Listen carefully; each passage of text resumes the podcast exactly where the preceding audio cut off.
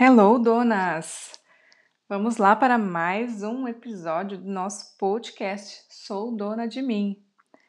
E nesse episódio de hoje eu quero te contar uma coisa muito interessante, ao mesmo tempo assustadora. Nesse exato momento que você está ouvindo esse podcast, uma estrela, um asteroide, pode estar vindo em rota de colisão ao nosso planeta. Exatamente. Nesse exato momento que você está ouvindo esse áudio, um asteroide pode colidir com o nosso planeta e simplesmente acabar com tudo. Uau! Como assim, Raquel? Como você começa um podcast com uma notícia dessa? Eu não vi nada aqui no, no jornal falando sobre isso. Eu não vi nada aqui na mídia falando sobre isso, na internet. Bem, para cada grão de areia Sabe aquele grão de areia que você vê na, te na, na praia? Para cada grãozinho desse que existe, existem 10 estrelas só na Via Láctea. Exatamente isso que você ouviu. Segundo os cientistas, para cada grão de areia que existe na Terra, existem 10 estrelas só aqui na Via Láctea. E Aqui na Via Láctea existem cerca de 14 mil asteroides. Sabe aquela massa, uma pedra voando, né? Que são os asteroides. E cerca de mil asteroides desses, desses 14 mil, tem um quilômetro de diâmetro. Você pode imaginar uma pedra de um quilômetro de diâmetro? Diâmetro significa de ponta a ponta. Existem 100 asteroides desses, mais ou menos nessa dimensão, girando aqui em volta do nosso planeta, que a qualquer momento podem cair. O que, que eu quero te falar? O que, que eu quero te dizer com tudo isso, com essa notícia? Que nós não mandamos em nada nesse mundo nós não mandamos em nada nesse mundo. Uau, dá até uma respirada aí.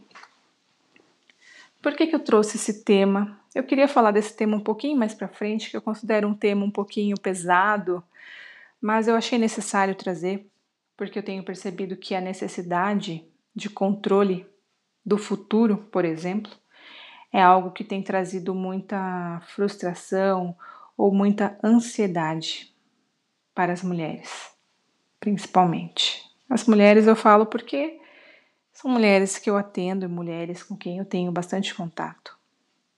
Essa ansiedade por ter o controle do que vai acontecer, por ter o controle das pessoas, por ter o controle de que nada de ruim possa acontecer com alguém.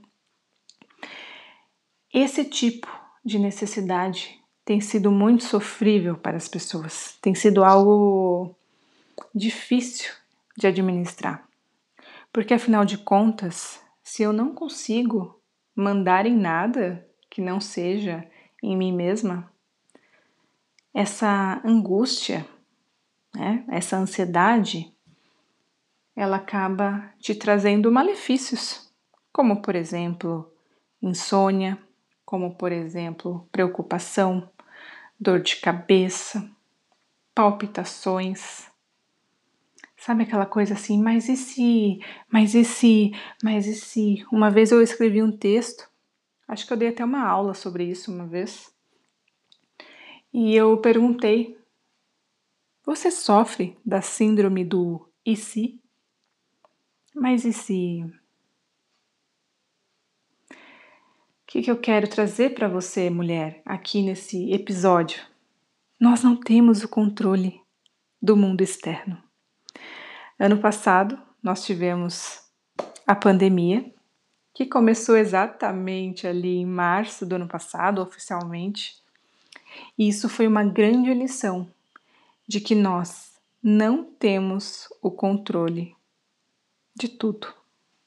Nós não temos o controle dos acontecimentos.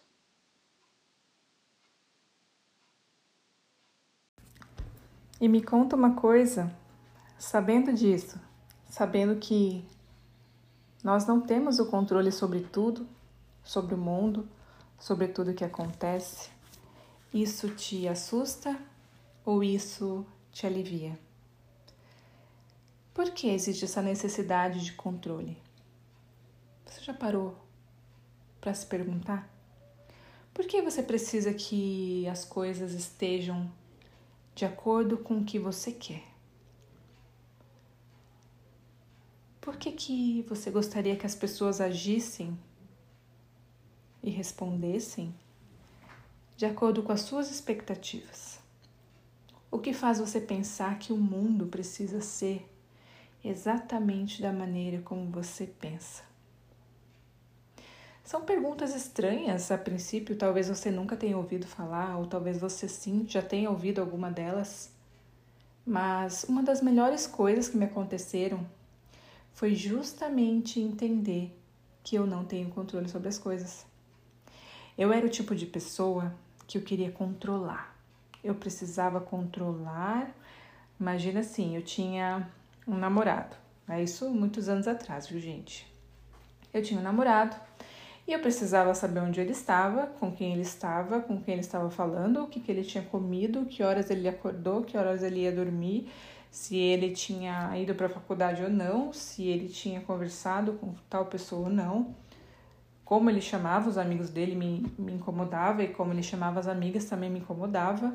O fato dele ser muito simpático também me incomodava e eu achava que eu ia ser a pessoa que ia mudar o comportamento dele. Resultado: não, eu não mudei o comportamento dele. Sabe por quê? Sabe por quê? Primeiro, imaturidade. Mas é uma imaturidade que muitas pessoas levam até o fim da vida, achando que o outro vai ser controlado por ele. Quando na realidade isso é muito ruim para o outro é como se ele não tivesse a liberdade de ser quem ele é. E aqui eu não estou defendendo más práticas, viu? Que fique bem claro. Mas quando eu descobri que nas nossas mãos está simplesmente as nossas vidas e os nossos resultados e aquilo que nós podemos fazer por nossas vidas, e que através de nós, através daquilo que nós fazemos, nós podemos influenciar o outro. Olha aqui a diferença. Eu não posso mudar o outro, mas eu posso muito bem influenciar o outro. A partir de mim, flui, nasce o poder da influência. Então, aqui, minha amiga, o que, que eu quero te dizer? Pare de controlar e passe a influenciar. Pare de controlar e passe a influenciar. Mas não é aquela influência de, de maldade, de tudo tem que ser do meu jeito, se não for assim não serve. Eu vou influenciar para né, trazer as pessoas aqui para o meu lado e fazer com que elas façam aquilo que eu quero. Isso já é controle. Eu posso influenciar o outro através da minha mudança, eu posso influenciar o outro através dos meus resultados. Eu posso influenciar o outro através da minha educação. Você já conversou com alguém falando muito alto? Aí você usa um tom de voz mais baixo e a pessoa naturalmente fala um pouco mais baixo? É sobre isso que eu estou falando. É sobre influenciar. Quanto ao controle, quanto a essa ansiedade de controlar o que vem pela frente, uma das maneiras mais eficazes de você sanar essa ansiedade ou diminuir, que seja diminuir essa ansiedade, é se perguntar: em relação a isso, em relação a esse fato específico que eu estou preocupada com ele, o que, que eu posso fazer em relação a isso? Tem alguma coisa que eu posso fazer em relação a isso a esse acontecimento, a esse fato que possa existir, que eu estou imaginando? Por exemplo, semana que vem vai existir uma entrevista de emprego e eu já estou aqui ó, ansiosa. Um exemplo. tô super ansiosa, tô preocupada, e tô isso, tô aquilo, já fico ali, não consigo dormir. O que, que você pode fazer então, sabendo que semana que vem você vai passar por um processo de entrevista de emprego? Vou dar alguns exemplos aqui. Que tal conhecer um pouquinho mais sobre a empresa que você vai? Que tal conhecer um pouquinho mais sobre o entrevistador que vai te atender, se você souber quem é? Que tal relembrar as suas capacidades, o teu currículo, o teu histórico? Que tal se apresentar ali na frente do espelho e falar um pouquinho sobre você? Que tal imaginar quais as perguntas que aquele entrevistador vai te falar? E aqui a gente está falando de planejamento, que é muito diferente de afobamento. Porque na ansiedade, quando existe esse afobamento, né? De que, ai meu Deus, vai ter uma entrevista, e agora? E o que, que eu faço? Isso é afobamento. Quando existe esse afobamento, né? E é, acho que é muito comum isso, acontece muito, porque isso é automático, gente. É do ser humano, isso é automático, a gente tem que se defender de alguma forma. É um processo de defesa. E quando isso acontece, a gente não consegue organizar as ideias. Então, quando você se sentir ansiosa por alguma coisa que pode acontecer, primeiro se pergunte: isso que está me deixando ansiosa é algo real? Realmente isso pode acontecer? Ou é algo que eu estou imaginando? Isso nem pode acontecer e eu estou aqui ocupando a minha mente com isso. Sim, é algo que vai acontecer, que pode acontecer, ok. Sabendo disso, sabendo que é algo que pode acontecer, sabendo que é algo que vai acontecer, o que, que eu então posso fazer em relação a isso? Quando a gente traz isso para as nossas mãos, é transformador.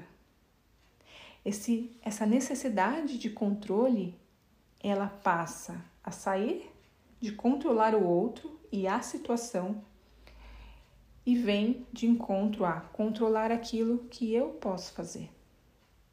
E quando isso está nas suas mãos, quando isso está na sua mente, naturalmente esse grau de ansiedade vai embora. O que, que eu quero deixar para vocês aqui hoje? Não tente controlar tudo e todos. Não faça isso, porque você só vai gastar energia, vai gastar tempo, vai se estressar, vai se queimar, vai queimar seu filme, tá? Porque pessoas controladoras normalmente são pessoas que querem dominar e muitas vezes tiram o espaço do outro. Isso não é bacana, gente. A gente precisa respeitar também o espaço do outro. Então, procure entender né, essa situação que vai acontecer. Está sob o meu controle ou não está? Não está, ok. Emane boas energias, por favor. É só isso que você pode fazer. Para que essa ansiedade? Para que essa necessidade de controle? O que de pior vai acontecer se você não tiver o controle sobre isso? E o que de melhor pode acontecer se você descobrir? Se você descobrir que você tem controle da sua própria vida. Conta para mim. Eu tenho certeza que quando você entender que a melhor coisa é olhar para si olhar para sua responsabilidade, para aquilo que realmente está nas suas mãos e que você pode fazer, isso se chama autorresponsabilidade. Você vai entender a mágica da leveza de ter nas suas mãos o poder de agir. E quando a gente sabe que pode agir, minha amiga, autoconfiança vai chegar para você. Espero que tenha gostado desse episódio. Conte para mim de alguma forma, mande um direct. Se você tem meu telefone, me avise como foi. Mas é uma contribuição para você que se sente ansiosa, que se sente na necessidade do controle, que se sente muitas vezes angustiada por não conseguir controlar o outro, controlar a, a situação, controlar os acontecimentos. Nós não conseguimos. Já estou te dando essa notícia. Mas você consegue controlar a sua mente, controlar os seus pensamentos, suas ações e, naturalmente, os seus resultados. E eu tenho certeza que você é uma mulher muito inteligente e que a partir de hoje você vai repensar todas as vezes que quiser controlar o outro ou alguma situação e vai repensar, em vez disso, o que, que eu posso fazer perante essa situação. Dona, um beijão para você e até o próximo episódio. Bye.